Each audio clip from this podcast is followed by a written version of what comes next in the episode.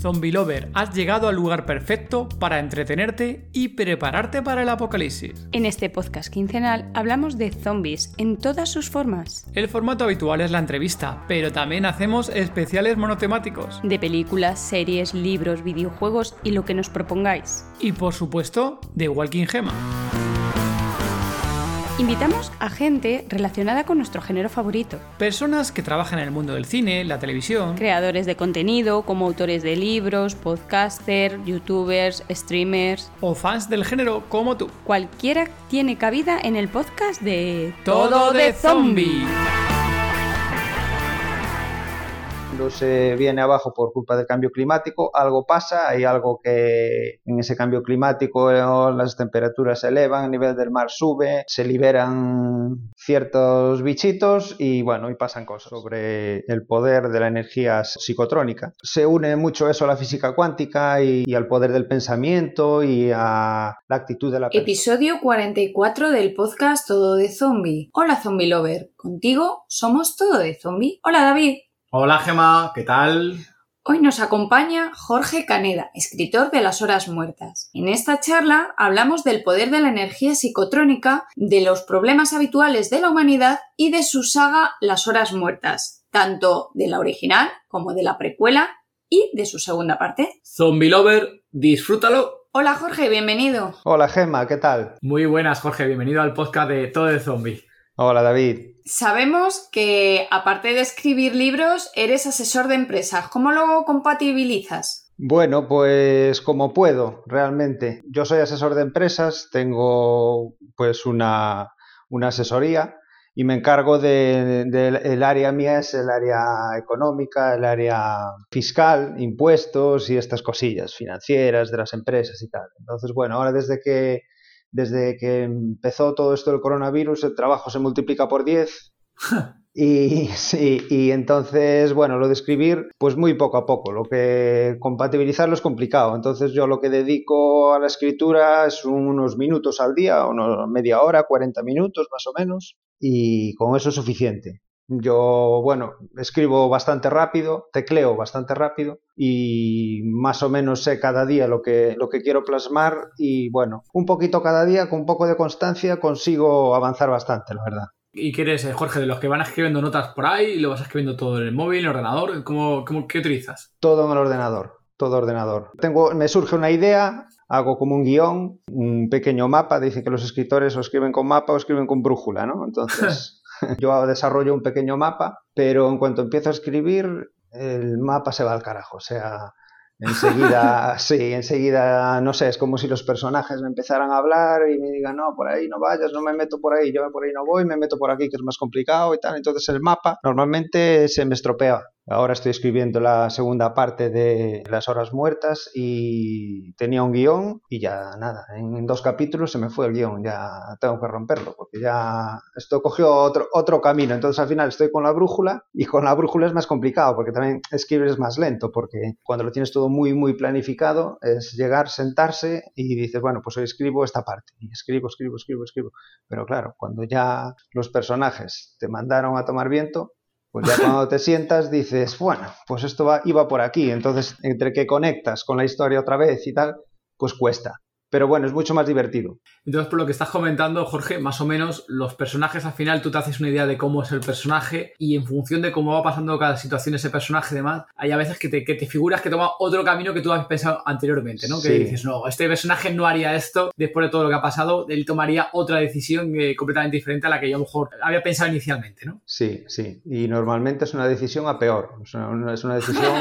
sí, sí. Es una decisión bestia. O sea, no va a lo sencillo, ¿no? Se, complica la vida de una manera que yo no tenía planeado. Yo lo hubiera hecho más sencillo, pero es no sé, es como si tienen una vida propia dentro de mí, ¿sabes? Y eso lo consigues cuando, cuando escribes un poquito cada día. Por eso, para mí es importante compaginar cuando, es cuando dedico una temporada del año a escribir, es importante compaginarlo un poco cada día, porque eso me permite estar conectado con la historia. Si lo dejas para, yo qué sé, el sábado que tengo dos horas libres, ahí nada, ahí no, no, no consigues avanzar. Como que no te viene la inspiración, ¿sabes? Eh, esto te viene media hora al día o tres cuartos de hora o una hora a veces Y entonces ahí sí, ahí es cuando conectas y cuando ya los personajes te cogen el mapa, te lo rompen y, tienes que vagar por aquí, por allí y, muchas veces no sabes por dónde. Yo ahora mismo no sé mucho por dónde van a salir, pero bueno, sé que es una situación divertida y que por algún sitio saldrá y, yo creo que después eso en la lectura se percibe, ¿sabes? Esto es algo de lo que hablaba Stephen King, un libro que, que publicó hace unos años de cómo escribir y él decía, y lo tiene dicho también así en entrevistas, lo de planificar un libro que, vamos, eso no va con él, que vamos, le parece una cosa ridícula incluso. Y, tiene su parte razón. Yo algún libro lo planifiqué mucho, me costó mucho escribirlo y no lo disfruté tanto. Y los libros que escribí así más con brújula, un poco a... siempre con un guion, ¿no? Siempre con una idea de por dónde van a ir los tiros. Pero te lo pasas mucho mejor, sin duda, sí. Y entonces, Jorge, cuando... porque hay muchas veces que los, los autores, ¿no? Tenéis una idea de cómo se va a empezar el libro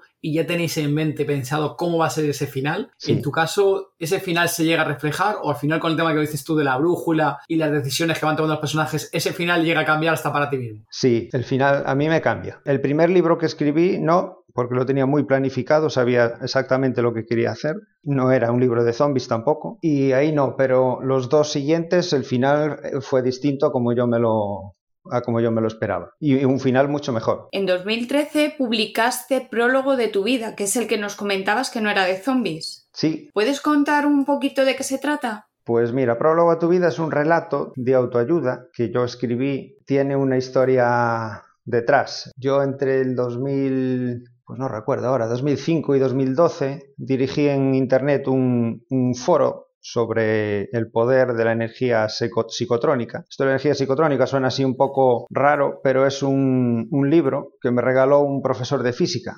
Me regaló un profesor de física un libro que era La magia del poder psicotrónico de Robert B. Stone. Era un libro que se había escrito en los años 70. Se une mucho eso a la física cuántica y al poder del pensamiento y a la actitud de la persona. Y es un libro que recoge todo eso de una manera más actualizada. Entonces yo en esos años, entre el 5 y el 12, desarrollé ese foro en Internet donde todo, el mundo podía entrar pues a explicar sus inquietudes y tal. Y es un poco eh, la energía psicotrónica lo que recoge es lo que vino después con los libros del secreto, no sé si os suena, este libro del secreto, de autoayuda, del poder de la mente, que mm, todo lo que piensas y si vibras con el universo lo atraes y todo eso. Entonces todo eso ya venía de los años 70 incluso de, de años de los 60 y 50. Ya se estaba empezando a estudiar ahí. Cuando ese libro cayó en mis manos, claro, yo quedé alucinado y empecé a, probar cosas y vi que realmente había cosas que funcionaban. Entonces en el 2005 abrí ese foro con la intención de seguir aprendiendo y a ver qué personas había en el mundo interesados en eso. Y fue una sorpresa porque el foro tuvo un montón de éxito. Llegamos a ser en poco tiempo más de 2.000 personas ahí opinando, hablando. ¡Ostras! Había mucha gente que planteaba problemas personales, problemas de salud, pues gente que quería mejorar en su trabajo, gente que quería mejorar socialmente. Entonces yo me di cuenta que los problemas de las personas se empezaban a repetir y a repetir y a repetir y al final eran había un abanico como de 20 problemas que eran muy comunes en, todas las personas.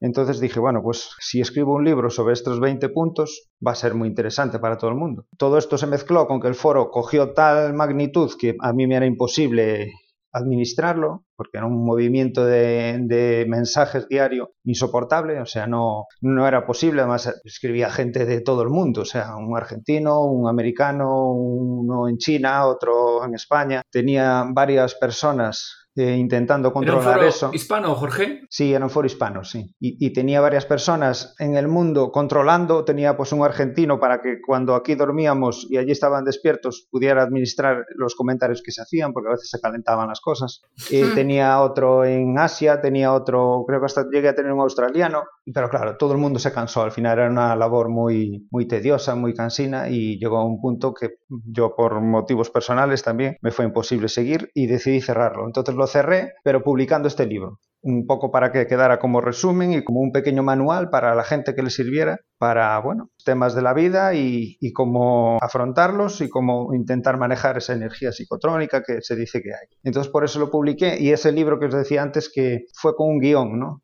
Sabía exactamente lo que quería escribir. Para que no resultara muy aburrido, lo mezclé como, con un relato escrito en primera persona, como una historia que le pasa a una persona y con un desenlace que para mí es bastante bonito, un final feliz y yo creo que a todo el mundo que lo leyó, todo el mundo le encantó. No conozco así a nadie que me haya dicho, bueno, pues tal o cual. La verdad es que recibí muchas felicitaciones por ese libro. Es muy personal, muy espiritual, muy muy mío, le tengo mucho cariño y bueno, es un libro genial, cortito, lo resume todo, o sea, es como el prólogo al resto de libros de autoayuda que hay. Después ya de ese año, o sea, yo cuando publiqué eso, luego ya salieron muchísimos libros, ya se desarrolló mucho, mucha temática sobre esto, ya se amplió, pues eso, también a tema empresas y tal. Y es un libro que, bueno, tuvo cierto éxito, fue publicado por una editorial también y para mí es un libro muy personal y muy, muy especial. Sí, supongo que por lo que comentas del libro, Jorge, que habrá mucha gente que le habrá ayudado el libro, ¿no? Yo creo que sí. Yo cuando lo publiqué aún no había cerrado el foro y lo habían leído muchas personas y recibía muchos mensajes agradeciéndome y bueno,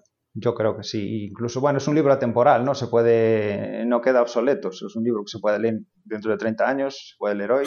es un libro que recoge muchas inquietudes de las personas, del ser humano, y yo creo que, bueno, que eso va a seguir siendo común por mucho que avancemos. Y Jorge, nos comentabas de como que habéis detectado unos 20 problemas comunes. ¿Te acuerdas de algún, algunos cuantos de esos problemas comunes?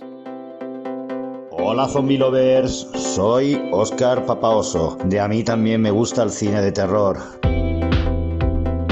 Darle las gracias a nuestros queridos amigos de Todo de Zombie por esta oportunidad de poder saludaros y deciros que nada, que el género zombie renace y cada vez más. Tenemos muchas películas para ver, pero como siempre, la mejor información la tiene todo de zombie. No olvidéis seguirlos en todas sus redes porque están que arden últimamente. Todo, todo, todo lo que queráis saber sobre el género zombie lo tenéis en todo de zombie.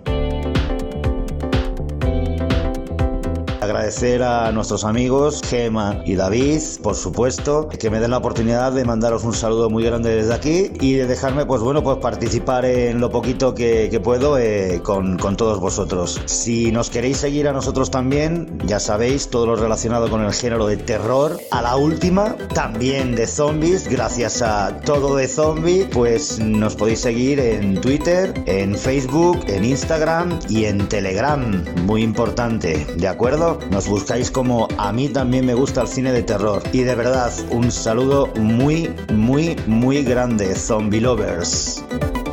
Sí, bueno, desde el típico problema de amor, que era muy común, fulanito no me hace caso, ¿cómo puedo hacer para que me haga caso? Temas de mejora personal, de desarrollo personal, de cómo prosperar, pues no sé, un trabajo, de cómo prosperar con la familia, de problemas familiares y problemas de salud hubo problemas de salud y en aquel momento llegaron casos muy fuertes que intentamos ayudar como pudimos, ¿no? espiritualmente. Y bueno, había casos graves y casos en los que se la gente salió adelante y casos en los que no. ¿Cuánta gente llegó a llegasteis a en el foro? Porque comentaste el 2000. ¿2000 fue al principio o 2000 en total cuando cerrasteis el foro? Cuando lo abrí ya eh, creció muy rápido. En dos años estaba en mil y pico y cuando lo cerré yo creo que estaría cerca de los 3000 o así. Claro, en ese tiempo muchos pues ya habían desaparecido, claro, desde el inicio. La gente, mucha gente entraba y en cuanto su problema quedaba resuelto o aclarado o ya sabía lo que tenía que hacer, pues nada, desaparecen, claro. entonces entraban otros. Un poco de terapia ahí, sí. Sí, entraban otros y te volvían a plantear lo mismo, ¿no? dices tú, caray, esto le pasa a mucha gente. Esta, esta etapa te ha servido luego en tu carrera profesional, ¿no? Porque comentabas que eras también asesor de empresas, también tema de emprendimiento y demás. ¿Te ha servido luego también en tu carrera profesional? Sí, sí. Hombre, yo creo que algo de eso hay en mi, personalidad, ¿no? Y el tema de emprender, pues bueno, hay que tener las cosas claras, hay que atreverse a muchas cosas, a afrontar muchos problemas y sí, seguramente me, eso me haya ayudado mucho. Cuando llegó mi, mi etapa de emprendimiento, yo creo que fue algo que vino de ahí, o sea, algo que vino a mi vida porque yo realmente lo quería desde hace tiempo, ¿no? Y bueno, la verdad es que todo lo que vino desde entonces, pues estoy muy feliz, realmente. muy feliz con todo el camino que llevo recorrido. De momento muy feliz. Años más tarde publicaste Las Horas Muertas. ¿Cómo te dio por escribir un libro sobre el género zombie? Pues mira, lo empecé a escribir, no era un libro de zombies, era un, era un thriller así trepidante con Ajá.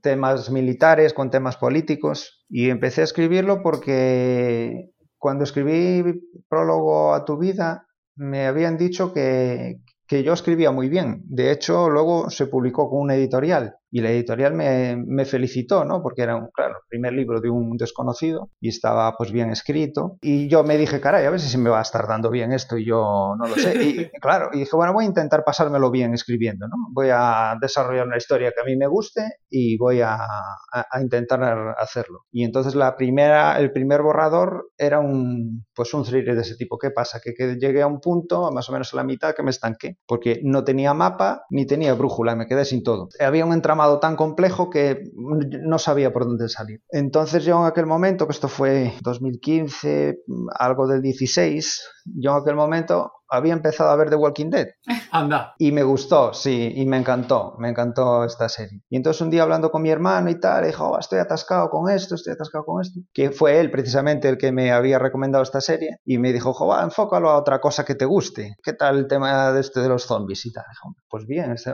me está gustando, jo, pues simplifícalo, no te, no, no te compliques mucho, simplifícalo y porque ahí hay un, además hay, hay un buen nicho ahí de, de mercado de gente que le gusta mucho estos, este género y a lo mejor, bueno, pues llega a ser leído y tal. Dije, bueno, pues voy a cambiarlo. Y entonces volví a empezar y desarrollé una historia cambiando algunas cosas pero conservando otras y, Ajá. bueno, y me quedó y me quedó bastante chulo la verdad sí y de ahí surgió pues bueno la historia de escribir las horas muertas en pues en un apocalipsis ecológico que bueno de- la historia transcurre años después de un apocalipsis ¿no? Ahí, Jorge, sobre el libro, hay una cosa que comentabas, has dicho la- el apocalipsis ecológico, que nosotros también teníamos que era climatológico, ¿no? O climático. Eh, climático cuéntanos. ¿qué tipo, de, ¿qué tipo de apocalipsis es el que tenías en mente en esta obra? es que no puedo hacer mucho no puedo comentar mucho porque hago spoiler de la precuela Es spoiler, ah, amigo, Vale, vale. Claro pero bueno eh, Pues nada. Sí, vamos a ver, es un el, planeta se viene abajo porque hay algo pasa con, el cambio climático, que había mucho de cambio climático en el primer borrador que había escrito cuando no había zombies y el mundo se viene abajo por culpa del cambio climático, algo pasa, hay algo que en ese cambio climático eh, las temperaturas se elevan, el nivel del mar sube, se liberan ciertos bichitos y bueno, y pasan cosas. Entonces, pues de ahí viene. vale, vale. Y la historia se desarrolla pues eh, décadas después de eso. Ahí también te lo preguntamos también por el tema del cambio climático y demás, pues tenía que ver algo a los momentos que vivimos a día de hoy, ¿no? Que estamos todos el día con el run run de las noticias, que si va a haber apagones en Europa, que no hay Joder, energía, que no van a llegar eh, los contenedores de compras desde China de ningún sitio porque los barcos Sí. hay problemas de mercancías, no, no damos Mm. abasto a la, a la cantidad que se ha juntado con la pandemia, lo que viene. Sí. Y bueno, voy a- vamos a preguntarle a, a Jorge si es que a lo mejor estaba anticipando la que se nos viene. Pues mira, yo cuando empecé con esto fue en el 2000, cuando di este giro fue en 2016, bueno, y en el 15 yo ya estaba ahí con la anterior historia con mucho cambio climático y en el 2015 las noticias que había eran no eran tan malas como las que hay hoy, desde luego. Y, y es sí, sí, yo creo que es algo que hay que preocuparse, porque yo creo que ahora ya na- la gente o alguna gente aún sigue dudando de que si el cambio climático esto va en serio o no va en serio, Sí. pero yo Sí. creo que esto ya lo tenemos encima, sí. Sí, eh, es curioso, ¿no? Porque lo del cambio climático depende a quién escuches. Dice, bueno, no pasa nada. Al final la, el- el- la naturaleza siempre se acaba estabilizando, no sé qué, no sé cuánto. Y dices, joder, Sí, pues sí, las no. abejas están palmando, los mosquitos y todos los, los insectos están yendo todos a la porra y, Claro, y por no. mucho que cambie, algún momento esto va, Sí, va a explotar sí. en algún lado. Sí, yo creo que a la, natura- a la naturaleza le va a dar igual. Le va a dar igual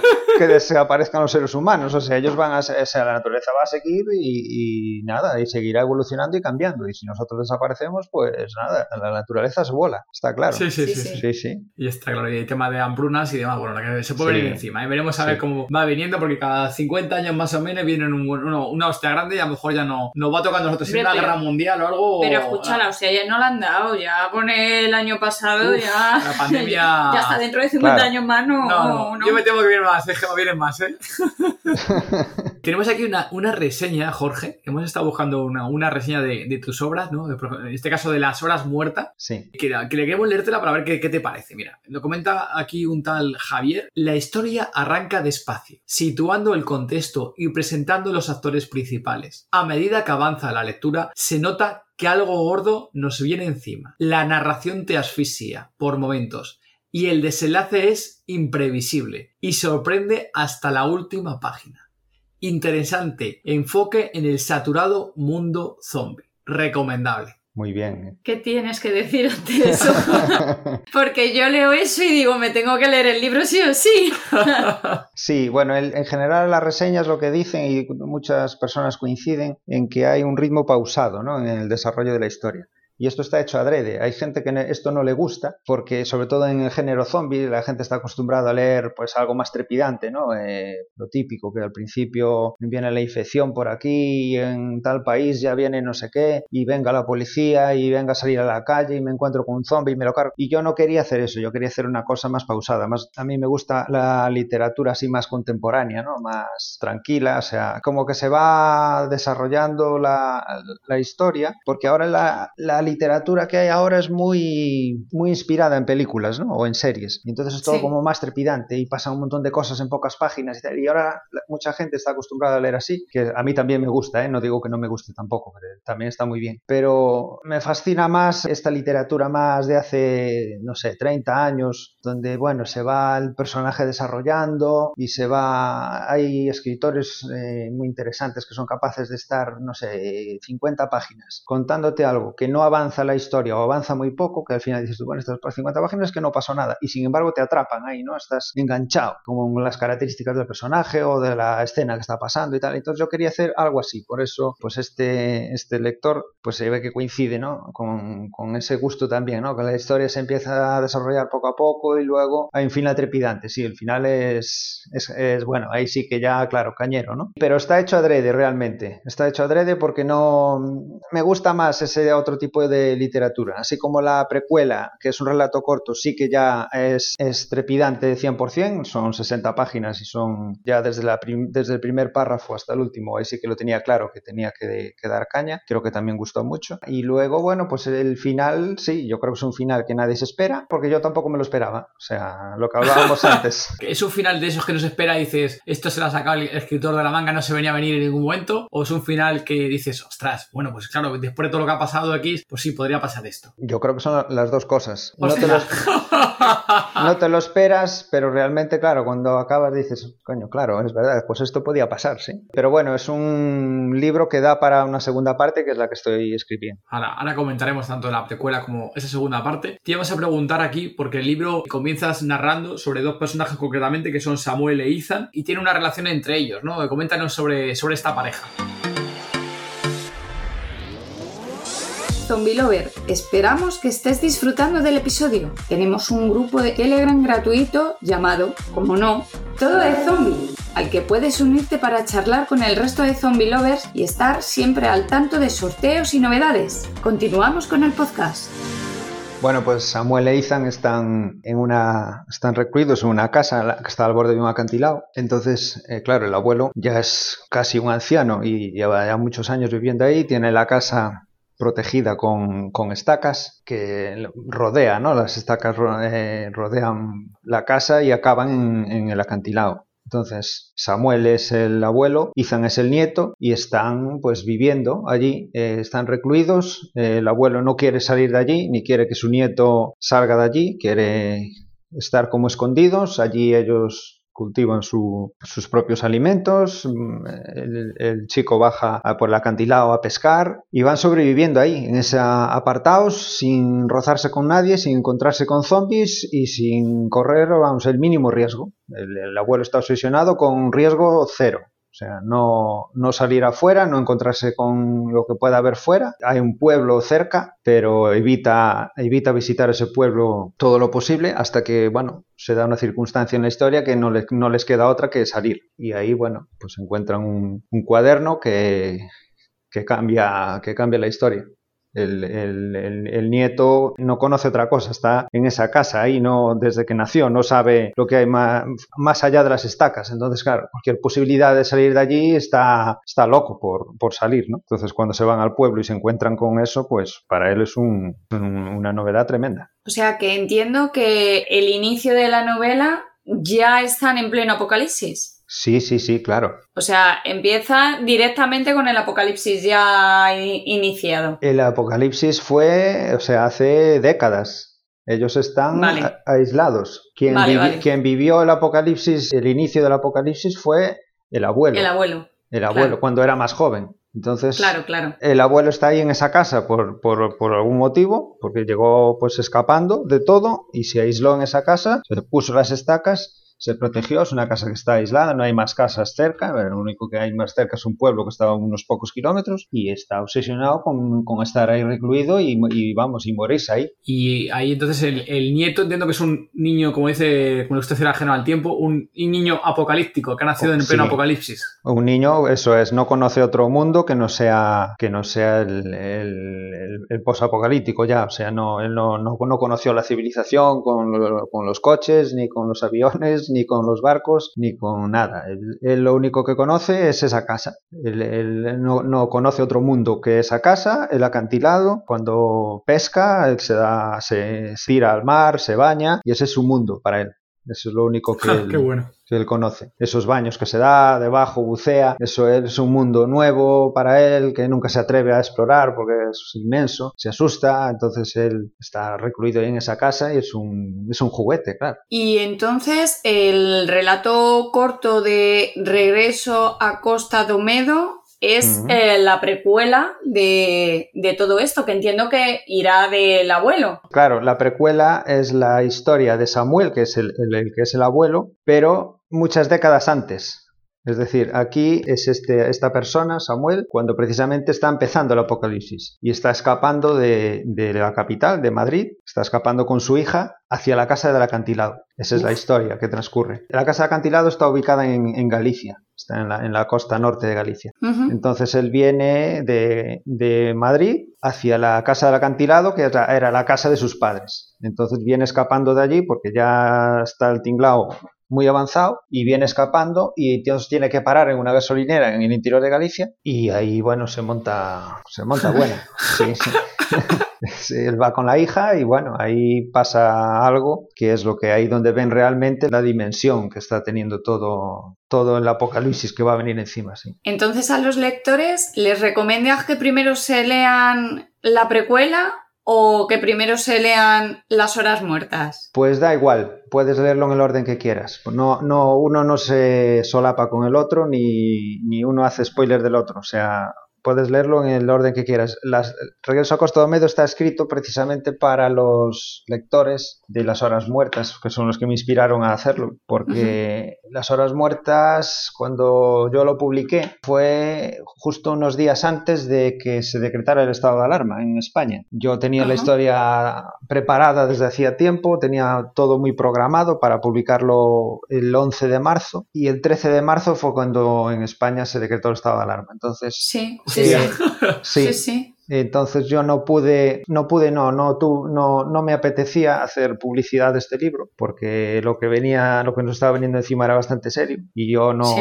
no estaba como para hacer bromas con estas con estas cosas y decidí parar. Em- Había empezado una campaña de marketing, pero decidí parar todo y entonces el libro como que se estancó. Cuando se publicó tuve ciertas ventas, pero después se, se estancó. Y todo esto fue, bueno, eh, por mi profesión muy complicado porque fue muy duro y fue una época de muchísimo trabajo y no pude dedicar nada de tiempo a- a- al libro. Pero curiosamente, con el paso del tiempo, a cabo de un año, como que, no sé, eh, fue como si algo medio mágico, ¿no? Empezó a tener éxito, empezó a leerse, empezó la gente a comentar y supongo que unos llevarían a otros y el libro empezó a venderse justamente un año después. Boca a boca. El boca Sí. a boca, sí. Sí. Sí, y justo en marzo del año siguiente hubo como un boom, como una explosión de, de ventas. Y entonces ahí decidí, porque claro, la gente me escribía y me daba la enhorabuena por el libro y me preguntaba cosas, oye, ¿y esto cómo fue? ¿Y esto cómo es? Y entonces eh, noté que la gente tenía pues ganas de más, ¿no? Entonces Sí. dije, caray, si continúo escribiéndolo con la segunda parte, me va va a llevar tiempo. Tengo que, no sé, premiarles con algo, ¿no? Porque el feedback que estaba teniendo era, era muy, muy, muy positivo. Entonces desarrollé esta historia,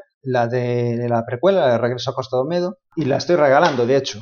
Es un, es un, libro que a través de mi web se puede descargar gratuitamente. Lo estoy regalando, pero la inspiración me vino de, los, de estos primeros lectores que me daban enhorabuena por Twitter o me escribían incluso a través de mi, del formulario de mi web, me escribían personalmente correos electrónicos y fue para, para ellos. ¿Qué pasa? Que el libro ahora pues está gustando mucho también y bueno, es un relato corto, eh, se lee muy facilito, muy rápido y para, para abrir boca está muy bien se puede leer antes que las horas muertas porque así coges un, una idea de, pues, de cómo escribo, si te gusta, si no te gusta. Si tengo que recomendar, pues bueno, recomiendo, puedo recomendar mejor leer el relato corto pues para, para ir abriendo así el apetito, sí.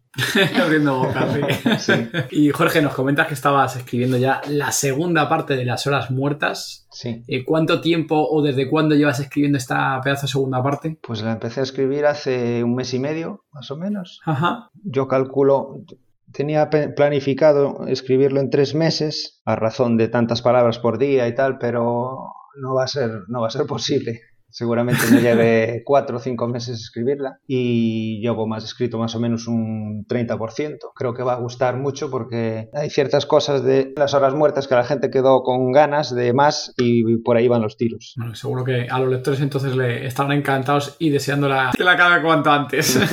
sí, sí. ¿El final ya lo tienes pensado, el posible final, aunque a lo mejor luego se cambie? Lo tengo pensado, pero no sé cómo va a acabar realmente. Eso ya te lo irán diciendo los personajes. Sí, me lo van diciendo ellos, claro. Sí, sí. De hecho, ya muchas cosas que se torcieron. O sea, no sé.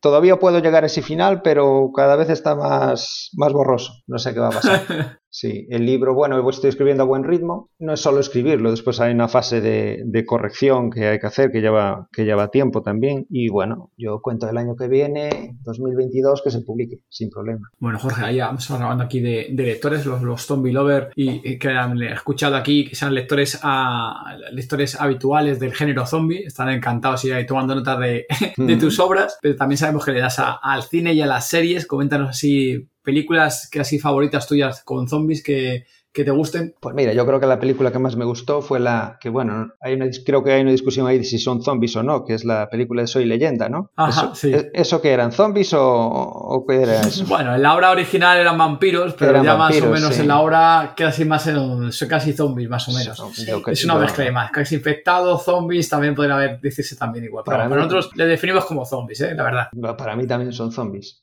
totalmente, vamos. Y es una película, bueno, es un peliculón, eh, me encantó, me encantó. Esa vida que llevaba, bueno, Will Smith ahí eh, solo, eh, con un perro, me encantó esa película, sí. Y, y de zombies, bueno, Guerra Mundial Z, que también es otro, es un, es un clásico, también está muy bien. Tren a Busan es una que vi no hace mucho, esta película. Y me, es una película coreana. que Lloraste al final, Jorge. No, No cuando tenemos al final, ¿no? Vaya.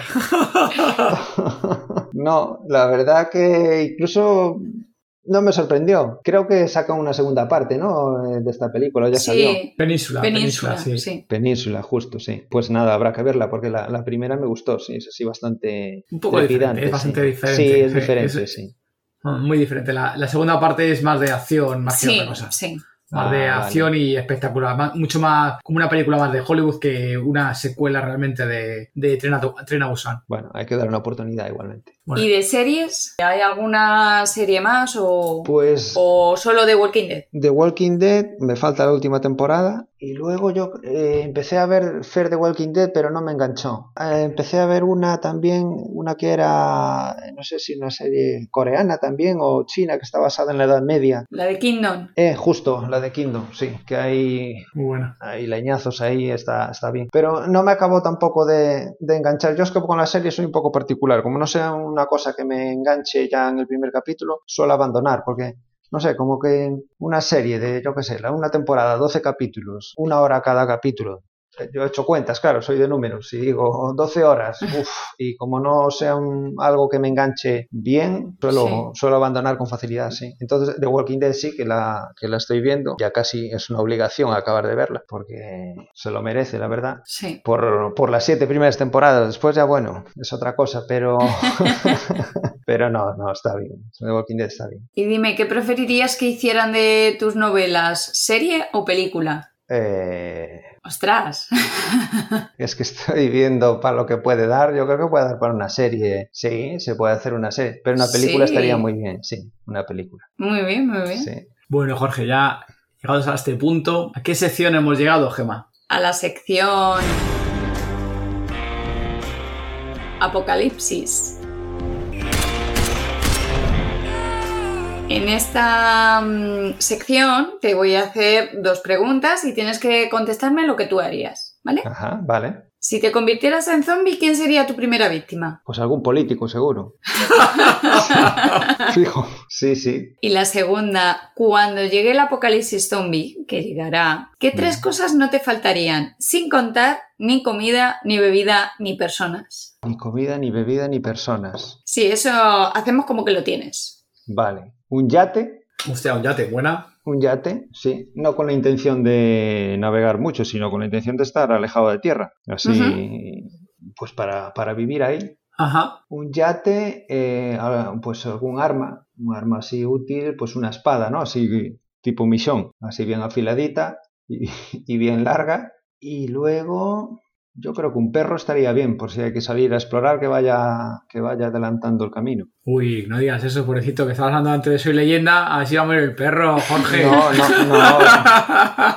No, no por eso, porque seguramente tenga más posibilidades de escapar que yo. Entonces, claro, que me dé el chivatazo. A Dari le viene bien el perro. Claro. Bueno, Jorge, pues muchas gracias por habernos acompañado. Es un placer haberte tenido. Por favor, dinos dónde pueden encontrarte nuestros oyentes. Bueno, pues nada, gracias a vosotros, para mí es un placer también. Y los oyentes me pueden encontrar, pues yo creo que lo más práctico es en mi web, eh, jorgecaneda.com, y ahí ya están mis redes sociales. Y mi mejor red social es, la, es el, el boletín, ¿no? Es, eh, te, te puedes suscribir y ahí te cuento pues mis, mis avances, cuento cosas que no cuento en redes sociales, cosas más personales y además pues bueno, pues tienes un libro gratis que es Regreso a Costa Medo. Esa es el- la mejor vía para contactar conmigo. Muy bien, Jorge, muchísimas gracias. Nada, gracias a vosotros, es un placer. Disponéis de las notas del episodio en tododezombie.com y si queréis hablar con nosotros o el resto de zombie lovers, uniros al grupo de Telegram. Podéis encontrarnos como Todo de Zombie. Muchas gracias por habernos escuchado.